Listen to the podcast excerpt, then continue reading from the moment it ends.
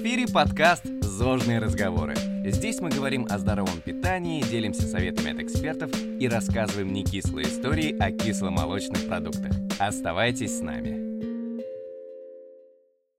Добрые молодцы да красные девицы, всем привет! С вами рубрика «Кухни народов мира». Мы очень хотим взглянуть на страны так, как вы еще не пробовали. Сегодня, как вы уже догадались, поговорим о молоке в русских сказках.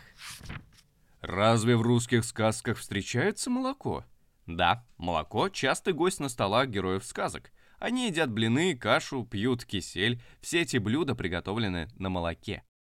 Некоторые берут с собой кувшин с молоком на работу в поле, как в сказке «Лиса и кувшин». По сюжету женщина взяла с собой молоко, чтобы подкрепиться, а его выпила лиса и застряла в узком горлышке. Молоко встречается и в присказках, таких как «молочные реки» и «кисельные берега» или «кровь с молоком».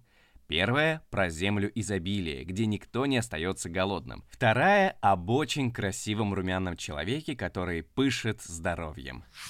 Почему молоко отводят место в сказках? Наши предки прекрасно понимали пользу молока. Этот сытный напиток восполнял их потребность в белке, кальции, калии, цинке и других микроэлементах. Молоко буквально спасало людей от голода и служило профилактикой болезней, что и нашло отражение в сказках. Так в сказке «Гуси-лебеди» брат и сестра укрываются в молочной реке, чтобы их не нашли эти самые лебеди, приспешники Бабы-Яги. Ведьма хотела съесть главных героев, но им удалось сбежать. Баба-яга закричала «Гуси-лебеди, летите в погоню! Сестра братца унесла!» Сестра с братцем добежали до молочной реки, видят, летят гуси-лебеди. «Речка, матушка, спрячь нас!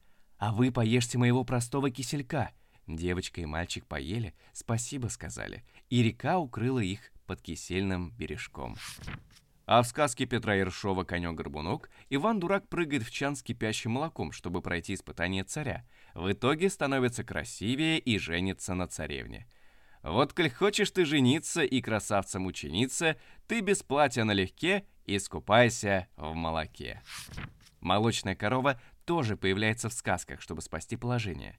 Так в сказке «Крошенька-хаврошечка» корова помогает девушке-сиротке противостоять козням мачехи и приемных сестер. Выйдет, бывало, крошечка-хаврошечка в поле, обнимет свою рябую корову, ляжет к ней на шейку и рассказывает, как ей тяжко жить-поживать. «Коровушка-матушка, меня бьют, журят, хлеба не дают, плакать не велят. К завтра ему дали пять пудов напрясть, наткать, побелить, в трубы покатать». А коровушка ей в ответ.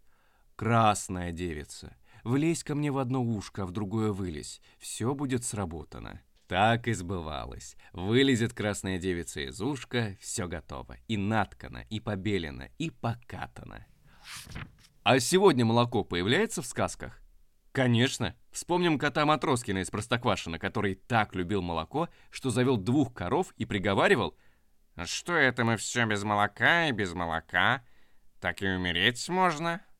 Кот Матроскин с его любовью к молоку настолько популярен в нашей культуре, что появилась линейка молочных продуктов Простоквашино с персонажем на упаковке. Вот так вкусное и полезное молоко из сказок попадает в реальную жизнь. Вот и сказочки конец, а кто слушал, молодец. Почувствовать себя сказочным героем просто.